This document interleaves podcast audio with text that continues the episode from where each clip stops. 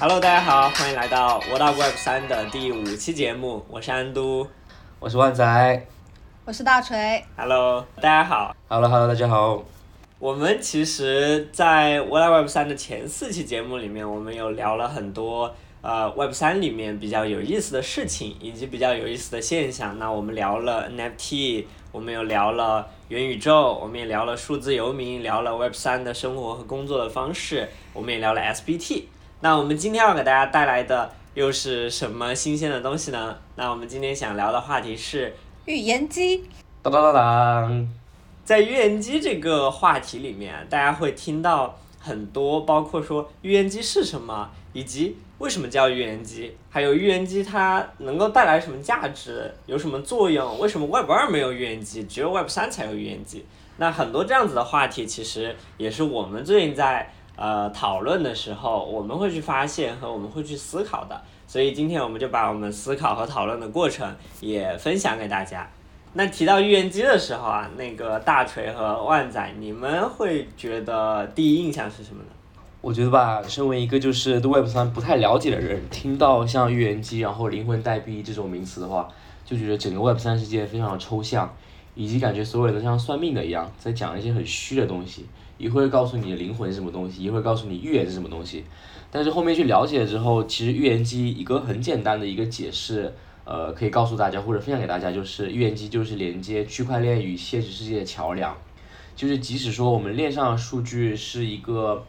呃账本的话，那它很明显就是它跟现实很多数据是脱节的。然后其实预言机呢，它的作用就是要解决这些问题。对，这就是一个我基本的了解。大锤呢？这道题我会，对，因为 这道题我会。嗯，我我在这个万载的基础上，我可能再给它展开一点，就是因为其实之前，呃，我们也聊到过区块链，它是一个需要很多节点，大家有一个共识，所以它才具有不可篡改这样的一个特性。那所以呢，它就需要每一个不同的节点去输入同样的数据，大家才能够达到共识，然后这一个交易才会被认可写入区块链。但是你在这个过程当中，呃，因为其实区块链它本身是一个封闭的系统，它跟外部是没有连接的，啊、特别是在一些交易价格相关的数据当中，你每个节点去获取数据的来源可能是不一样的。那在这种情况下呢，有可能你是这个价格，我是那个价格，不同的节点之间他们的这个共识就没办法达到。这也就是需要预言机的一个地方了。其实也就是刚刚万仔说的，把外部跟 Web 三本身跟区块链这个世界去打通的一个功能。我的理解是，它可能有一点像，就 Web 三本身它是一个岛，然后可能外部世界它是一一个大陆。然后这个岛跟这个陆地之间，他们需要一个桥梁把它连通，让里面的生态跟外面的世界可以联系起来。那这个桥梁呢，其实就是预言机。比如说，我现在问安都说，呃，人民币跟美元的汇率是多少？那安都告诉我一个答案。其实现在安都某种程度上，它就是在充当我的预言机。对，其实我觉得，呃，预言机一个很大的故事，以及它为什么要叫预言机，我们可以从一个神话去讲起。那首先，预言机它的呃英文名叫 Oracle。那 Oracle 其实在 Web 二里面有一个很大的公司吧，对吧？甲骨文，然后甲骨文其实也是一个数据公司。Oracle 其实呃它的翻译，我觉得翻译的很好，就把中文翻译成预言机。那为什么呢？因为其实它这个它的翻译的源头，它其实是来源于古希腊的神话嘛。大家也知道说，古希腊的城邦的居民以及古希腊城邦的所有的公民，他们在呃想要去判断或者占卜一些大事件的时候，他们都会去到神庙。那在古希腊很重要的一个神庙就是德尔菲神庙。这些人呢会去到德尔菲神庙，然后呢，他们比如说想要去呃询问这个天上的这个世界，或者询问这个神庙，我们雅典跟斯巴达打仗的时候，雅典会赢还是斯巴达会赢？然后神庙就会告诉他们一个答案，那这个答案就叫做 Oracle。所以其实我们把这个事情和 Web 二、Web 三的世界里面类比起来，就是我举个例子，比如说 Web 二，它是我们德尔菲神庙的所谓的天上的世界。OK，你是去问天上的人，我们现实世界中会发生什么事情？询问的人所在的这个世界就是人间，就是我们的 Web 三。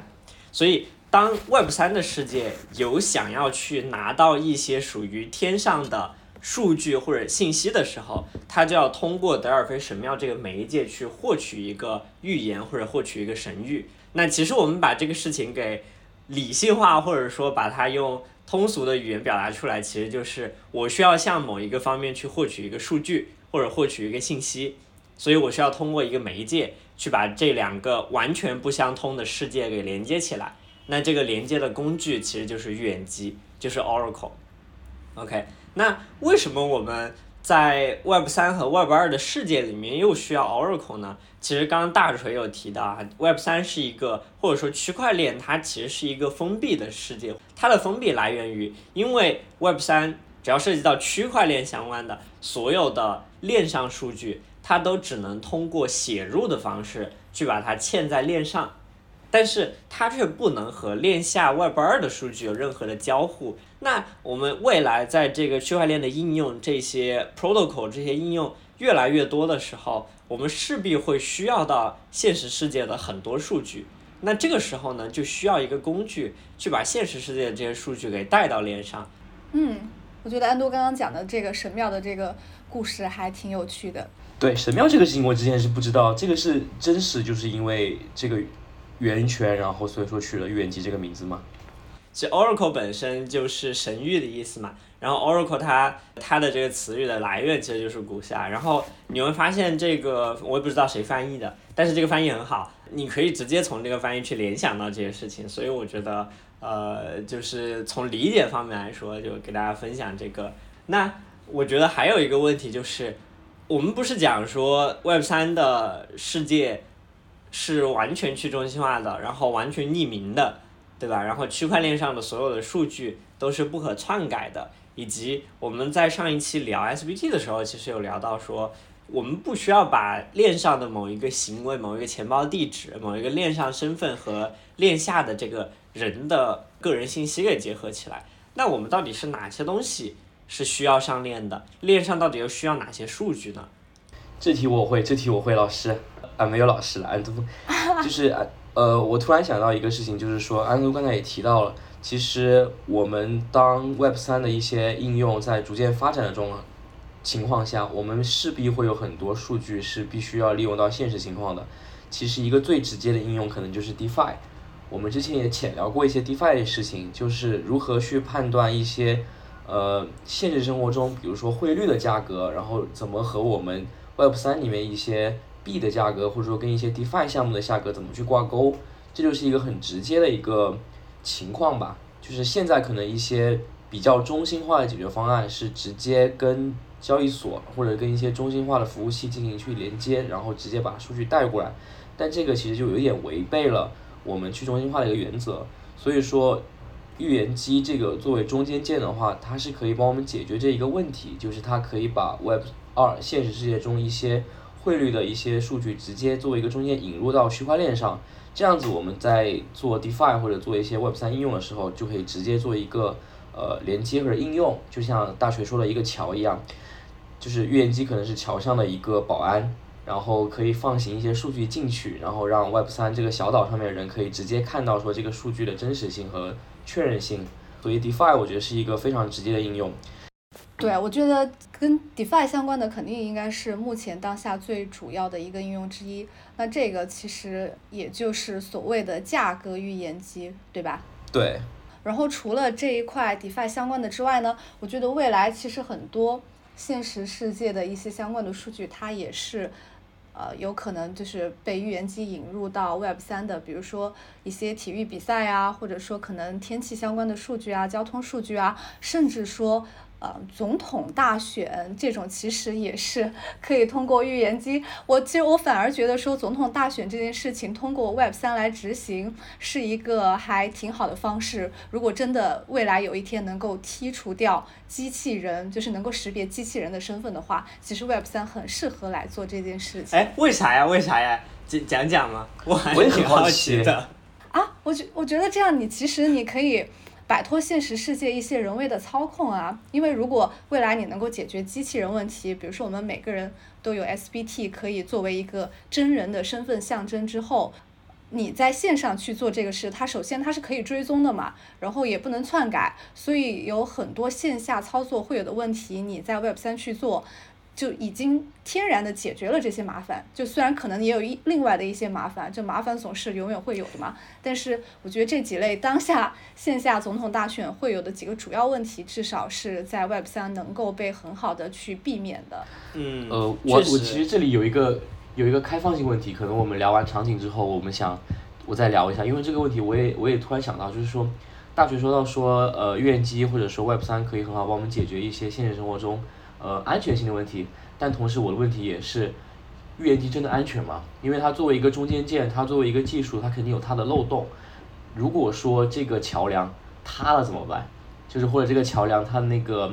呃，作为一个保安或者作为一个防护者，它传来的数据是不对的，那其实对于小岛上这个孤岛的人的风险是更大的。所以说，我觉得这个问题我们可以，呃，稍后安兔和大锤也可以聊一下。对，所以。我觉得是未来，它有可能会是一个比较好的方式，但是当下的话 还没有达到这样的一个程度，就是因为它还是有一些问题的。嗯，对，对，我觉得这个叫什么？呃，刚刚聊那个总统大选的事情，虽然我们扯得有点远，但是这个好有意思，因为我觉得这个其实就是 Web 三一个很现实的应用场景吧。然后我自己能突然刚刚想到的，就是其实反贿赂以及。它的那些暗箱操作就会被取缔掉，因为你所有的东西都是公开透明的，你向任何一个地址去转账，甚至你未来说任何一个和其他所谓的链上的身份的所有的交互行为，大家都能够通过，比如说如果你在以太坊上，比如说 EtherScan 或者其他链上都有自己的链上的这种数据工具，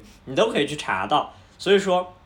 不管你是贿赂也好。还是内幕交易也好，还是各种事情，其实都能够通过 crypto 的方式，然后就可以把这些好像 Web 二里面非常重要的、难以解决的人性的问题给解决了。所以，嗯，感觉还是蛮有意思的。那我们拉回来去聊这个预言机。那我们刚刚聊到说，呃，预言机，比如说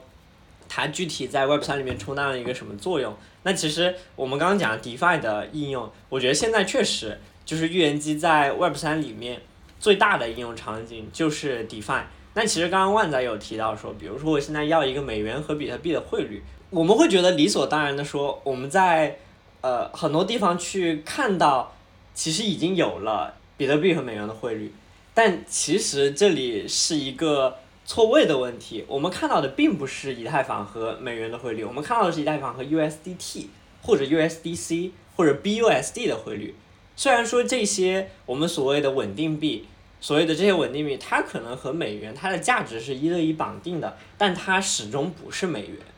OK，那它会带来什么样子的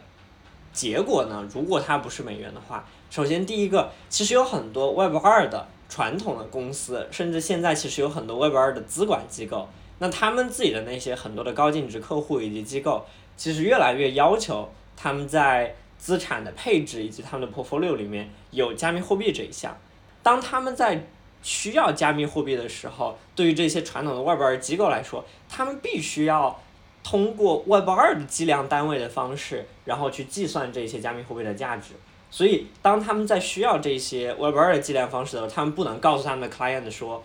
我这个以太坊的价值是多少 USDT 或者多少 USDC，这个客户是不认的。我只能告诉他说这个东西是多少美元，OK，这个东西你最终的价值是多少的 USD，啊，他们才认。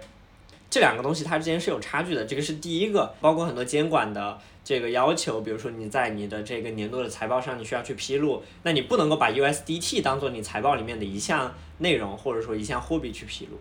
然后第二个点呢是在于说，我们现在知道这些稳定币，OK，它现在和美元是一对一去绑定的这个关系。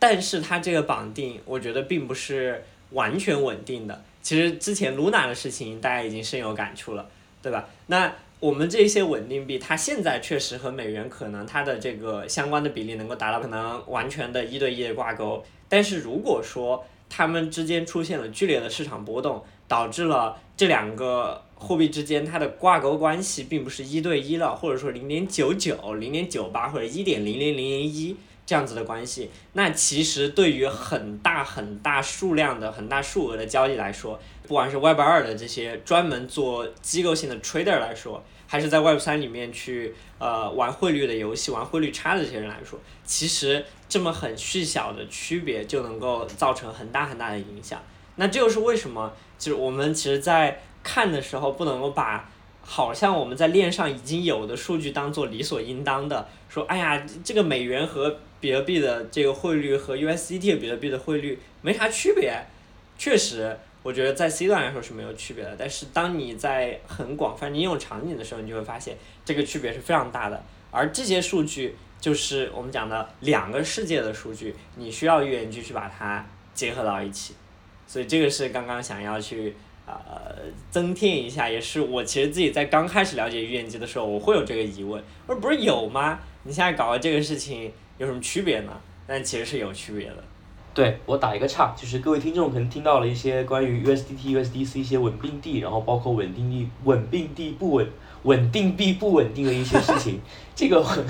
这个我们可以欢迎对欢迎加入我们听友群，然后我们可以细聊一下这个东西，还是挺有意思的。因为这期可能内容不太够，但是我们以后可以在群里面多聊一下这个内容。呃，然后刚才接着安都讲，我觉得就是我想到一个点，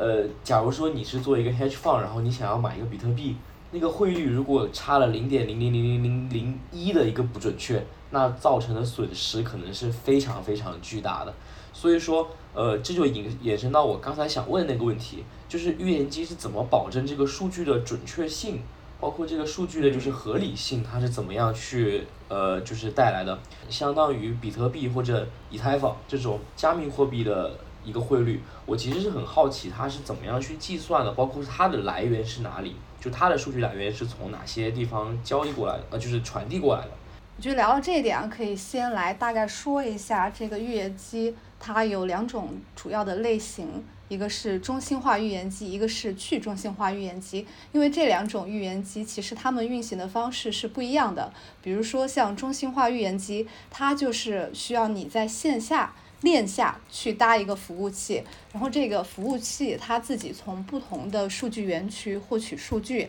然后呢，开发人员在服务器里边去写一个脚本，根据时间间隔或者说可能你呃链上的智能合约的一个状态，然后把这个数据再发送给链上的智能合约，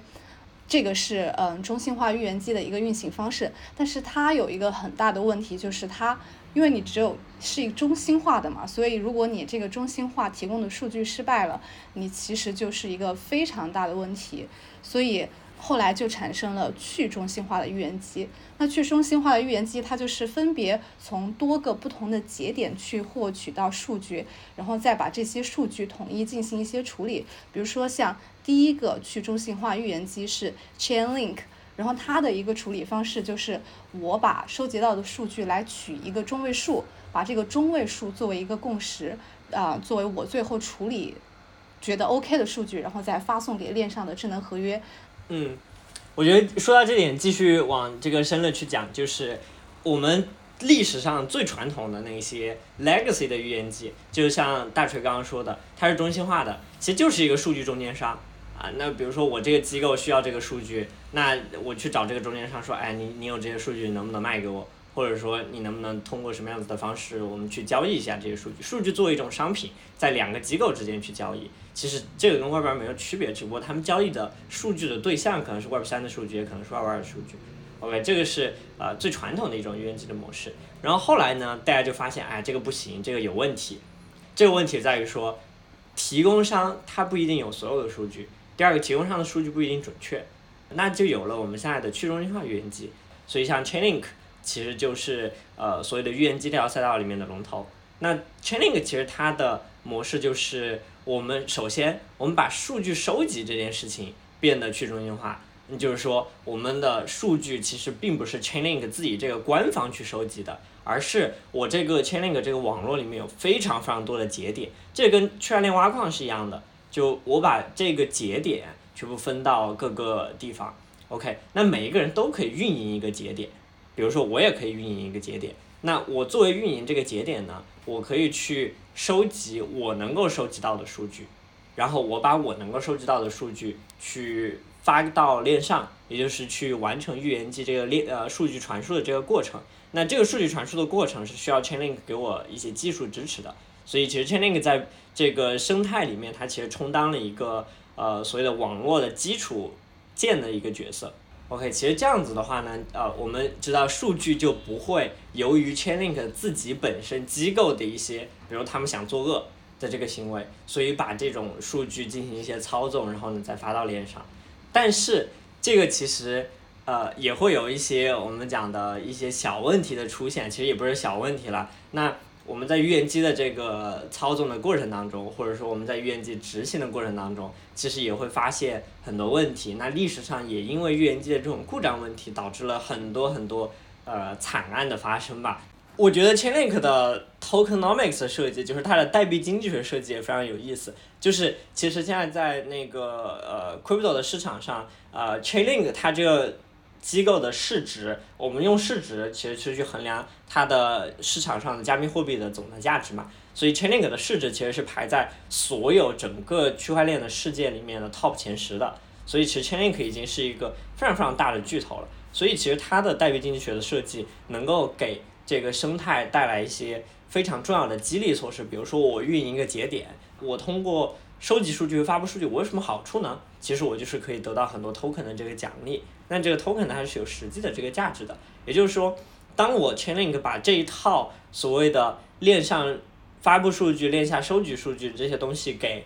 研发出来了以后，这个技术给研发出来了以后，我就把这个技术开放给所有人，大家所有人都欢迎成为 Chainlink 的一个节点。所以这个其实就是一个我们讲的 Web 三里面的 decentralized application，这些 D app 的一个终极需要达到的目的，就是完全的一个词叫 self sustainable，就是自我可持续。我只要把这套东西给发布出来了，然后我的 tokenomics 设计是没有问题的，我的技术是没有问题的。啊、这样子了以后，在生态里面所有的人都可以通过这一套机制，然后呢去完成我的这个循环的过程。那如果这个循环是呃没有问题的，OK，不像很多比如说庞氏的骗局啊这些东西，它如果这一套机制是完全可执行的，那么这个生态就会越来越庞大，越来越庞大，所以才能够有了一个我们讲的所谓的 Chainlink 的商业帝国吧。所以这个是为什么 Link 这个 token 能够达到一个 top 前十的这样子的一个市值的原因之一吧。我就顺着安都这些话，可能接下来可以说一下关于这个数据它为什么会出现问题的一些原因。因为刚刚安都提到，其实你这个它运行的方式是你需要有很多的很多的节点，然后他们自己来去呃提供数据，让这个网络得以能够运行起来。听起来好像是非常能够 work 的一件事情，但是呢，你其实落实到一些细节，它还是会有不同的问题。比如说，我们收上来的这个数据是不一致的，那这个嗯，刚刚提到了可能会有一些，比如说中位数，或者说有一些什么算法，然后这个是可以去进行处理的。那还有一个问题是，有的节点它可能会去抄别的节点的答案。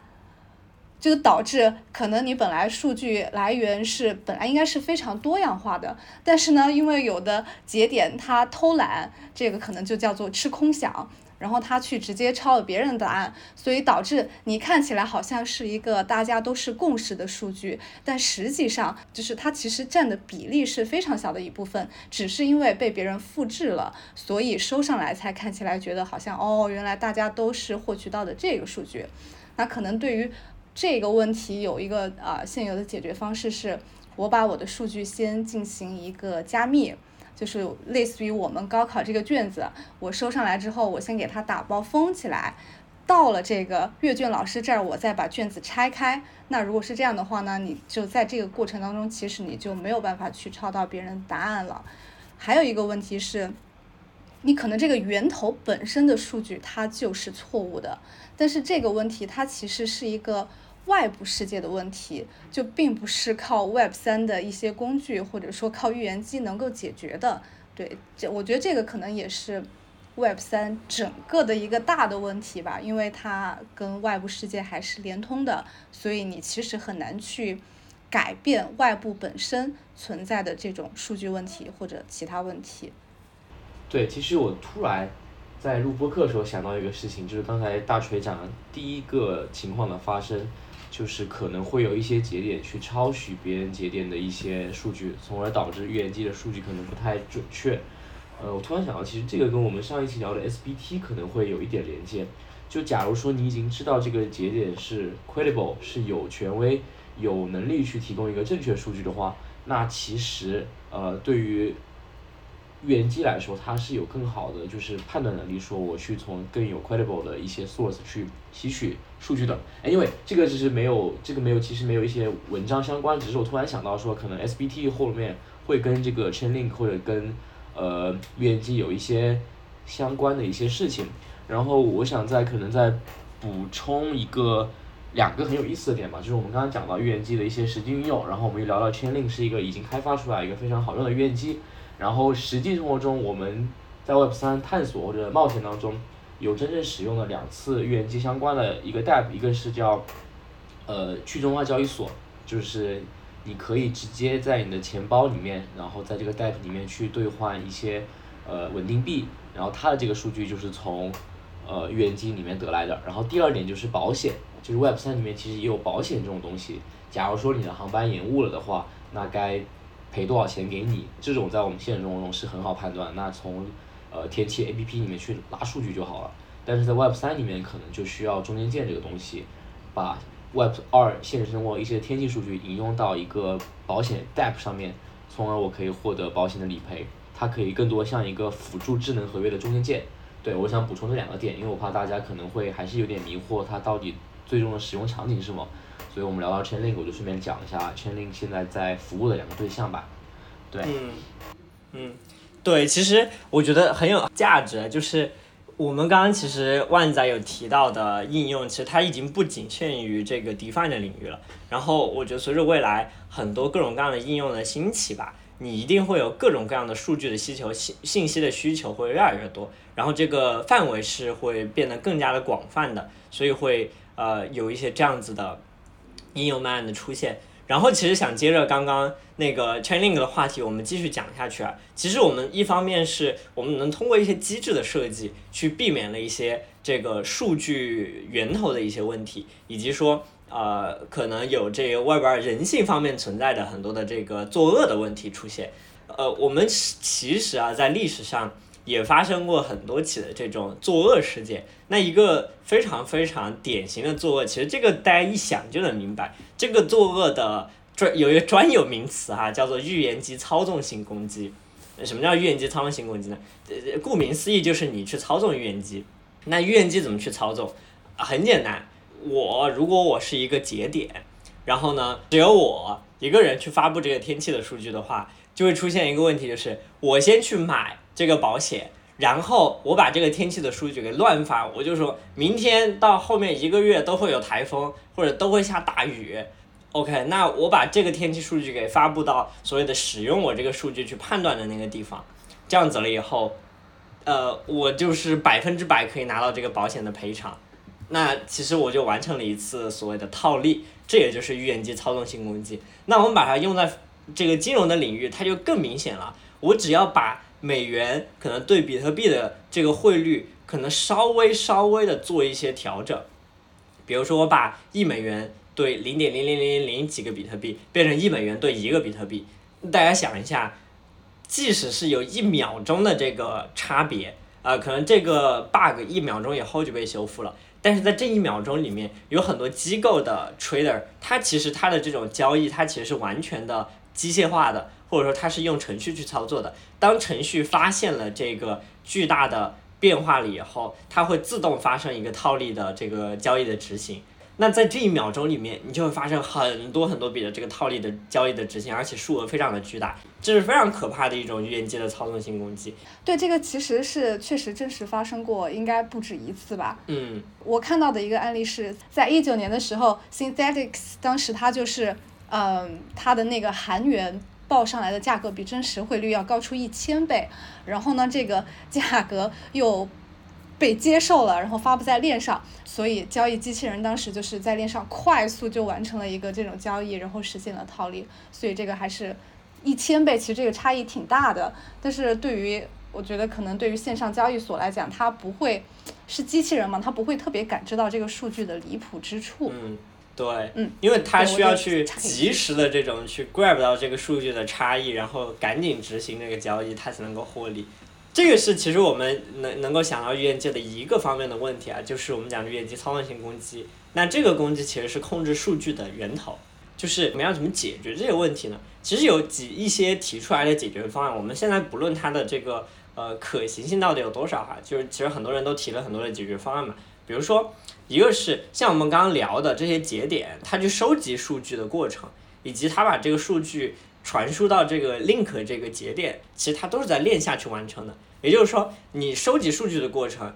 数据发布的过程，以及你在中间有没有修改数据这个过程，其实都是链下的。那链下的问题就是不透明。你如果不披露，其实大家都不知道你对于这个数据做了什么，以及你披露你也可能乱披露。所以说，我们如果把这些东西给搬到链上，这个事情就不一样了。那我们如果数据的收集、发布、计算这些东西，我们都搬到链上了，其实就完全整个过程就实现了透明。那如果一旦透明了，哎，但是这一点我其实我我想有有一个疑问啊，就是你在链下，当然这个你怎么处理的，你怎么获取到的数据是它是不透明的，但是你搬到链上，它也同样是有风险的呀。对，你把它搬到链上之后，因为它链上的这个价格的计算方式，通常是跟你的储备量、你储备的这个资产的数量是有关系的。所以，如果有那种想要去套利或者去攻击这个系统的人，他可能进行一个大额交易，然后通过这个交易过程，然后快速的把这个某一种资产的价格。进行一个跳水或者大幅的嗯变动，然后在这个期间，它可以用新的价格，就是能够去完成一次套利。哎就，这那个不是那个其实是偏了，那个是讲的是链链上和链上的资产，比如说以太坊和这个 USDT 这种兑换。就比如说，我可以通过，比如说以太坊和比特币，呃、交易对对对，交易对。但是我们聊的其实是链下的数据，比如说美金和以太坊的这种，其实确实不存在这个问题。嗯嗯，我我觉得还有一个点就是，其实刚刚聊到说，你在链上处理也是有问题的，因为你没有办法避免这个数据来源本身就是错的的问题。哦，我确实没有对数据进行一些篡改，我也没有操纵这个数据去作恶，但是在我初心是好的时候，关键是那个数据本身就有问题，那怎么办嘞？其实，在数据源头上也有一些解决方案吧，比如像 Link，它其实就做了一些对于数据本身的判断。那举个例子哈，就比如说，我不依依赖于某一个单个数据节点提供的这个数据，Link 它其实做了一个，就像刚刚大锤有提到的平均数，所以通过计算平均数的方式，其实可以拉低这个我们讲的 outlier，就是这些呃异常数据的这个影响。以及还有一些通过数学方式去去解决的方式呢，就比如说，我可以通过一些，比如说我剔除那一些非常非常不合理的那些节点提供的这个数据，然后最后再来做一些聚合和总结。那这些方式呢，其实是通过算法或者数据的方式、数学的方式，去把这个数据的可靠性和可用性加强了一些。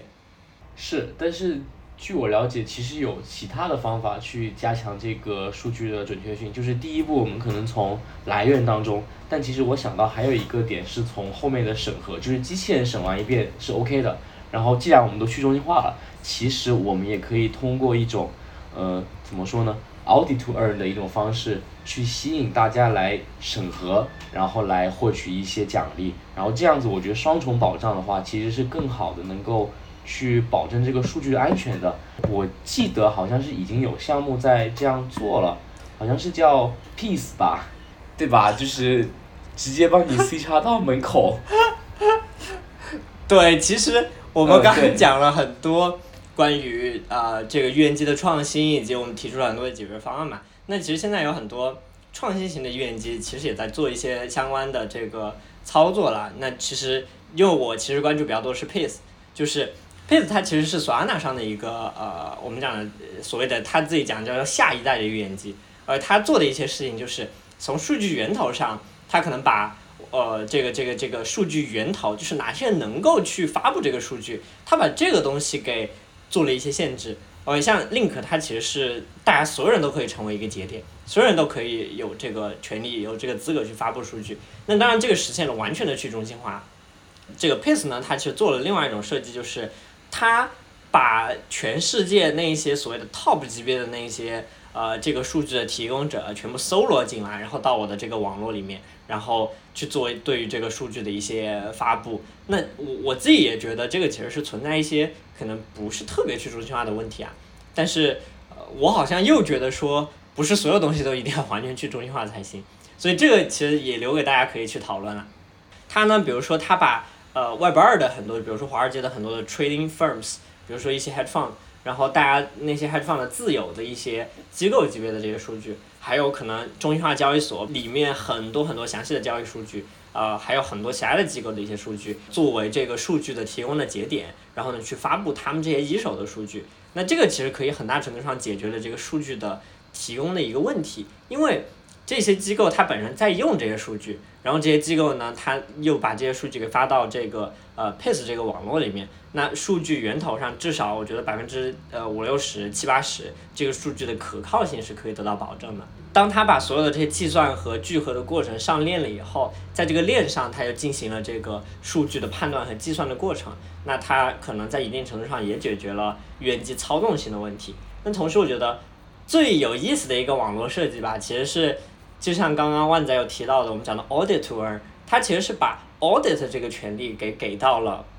我们讲的所有的这个参与者或者是社区的成员。举个例子啊，比如说我可以直接成为 PACE 的一个 delegator，叫做一个委托人。我可以做什么事情呢？我可以帮助大家去发现那些可信的数据提供者。举个例子，比如说，我觉得 FTX 提供的数据是非常可信的。OK，我可以去 stake 某一个数额的这个 token 到 FTX 这个机构的这个账户里面去。OK，我 stake 到这个里面去了以后，如果说 FTX 在提供数据的这个过程当中一直都没有出现任何的问题，它提供的数据都非常的好，那对于下游的这些数据的使用者来说，他肯定要支付一部分的数据费用嘛。那你因为 stake 了这个 token，所以呢，你可以去获得它数据使用费用的一个部分，所以其实你就进行了一个 audit to earn 的过程。其实对于你来说，你只是选择了一个你相信的一个机构，然后呢，你去 stake 了一部分的 token。但是对于整个网络来说，因为你相信它，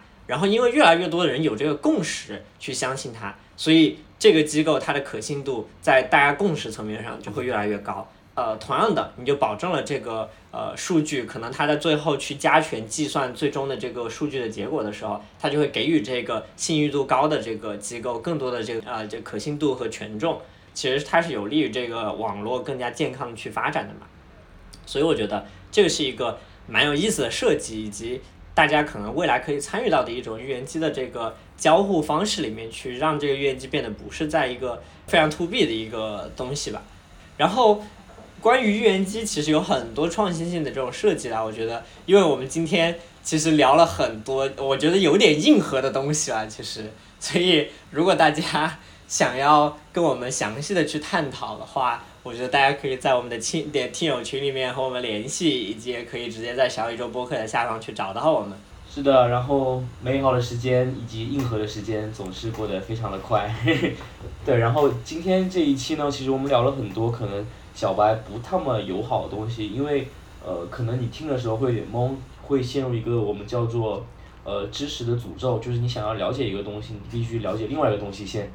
这是 make sense 的，大家听。这是我的现状。It's okay, it's okay, it's okay。大锤，这是很正常，就是跟大家也说同样的事情，就是如果说你听不懂这个东西没有问题，但是我建议你就是可以来我们听友群跟我们一起交流，一起沟通。就是只有你慢慢听懂之后，后面你再了解其他东西，你会慢慢的把所有不懂的东西当做一个拼图慢慢拼起来。然后今天呢，我们就浅聊一下预言机是什么。然后预言机作为一个通往 Web 三和 Web 二世界一个桥梁，怎么帮助 Web 三这座封闭的孤岛去更好的建设的。然后以及我们也聊了一下，呃，预言机在 Web 三世界中一些现实的一些 Debt 叫 Chainlink。以及签令的它一些局限性，包括 Peace 它是如何去更新这些局限性的，以及我们聊到了作为一个预言机这座大桥是怎么样去确保它的安全性的，或者说有哪些桥会崩塌的一些情况，我们都有聊到，就是内容非常多啦，就是欢迎大家有问题的话随时跟我们聊，对，然后看一下大锤、安都，你们还有什么补充的吗？我今天听下来，因为我其实聊之前，然后自己也有学习啊，做一些功课啊，但是我听下来，我觉得还是有很多有意思的，我之前不了解的地方。我觉得 Web 三现在它其实非常有意思的一个点，就是在于说，因为它是一个很全新的世界，所以它其实在这个。这个世界的一个创建的过程当中，会遇到各种各样的问题，然后每一个人可能都会从自己的角度去想怎么样去解决这个问题，大到整个生态，然后小到可能预言机这一件事，我们今天都聊到了很多不一样的方法，我觉得这个其实是一个非常非常有意思的点。还有就是刚刚安都提到的关于在 Web 三。所谓的这个去中心化的过程当中，是不是真的一定要每一件事都真的做到完全去中心化？我觉得这个也是一个非常有意思的话题，可能留到以后有这个机会的时候可以再展开去聊一聊。对，其实刚刚大锤也提到说，Web 三其实有一个很创新的事情吧，我觉得就是我们想到一个需求，然后就会有一波人去研究这个需求，去解决这个问题。呃，好像就是需求去驱动的，就我们好像生态发展到一定程度，然后觉得好像需要一个这种东西，然后就有人去做了这个东西。那具体我们最后需不需要，以这个东西到底有没有价值，呃，其实是一个后面去验证的过程嘛。所以我觉得像预言机这种类似的，我们讲不管叫中间件也好，还是叫基础设施也好，其实 Web 三还有很多，包括跨链桥，对吧？然后包括很多。这个呃乱七八糟的各种的设计，从公链来说也是，各种公链也在不同程度上的去做一些创新，包括很多的 DeFi 平台也在发现一些新的这种 Asset Class，然后能够让 DeFi 的这个世界更加的完善吧。其实就有很多很多这种创新在慢慢的发生。那我们未来其实如果有机会的话，也能够给大家分享更多的所谓的 Web 三的一些实际上的创新吧。我们的信念和理念就是。不要每天都停留在看一些现象，OK，这个人又赚了大钱，那个人又炒了个币这种事情上。我觉得我们更多想要去观察的就是这个行业在日新月异的发展和创新，然后创新的点到底在哪里，以及这些创新到底有没有价值和意义。我们未来就是可能多一些辩论，多一些吵架，然后也欢迎大家跟我们一起吵架，一起辩论。嗯，是的，那我们今天这一期就到这里啦，谢谢大家。好呀，谢谢大家，我们下期再见，拜拜，拜拜。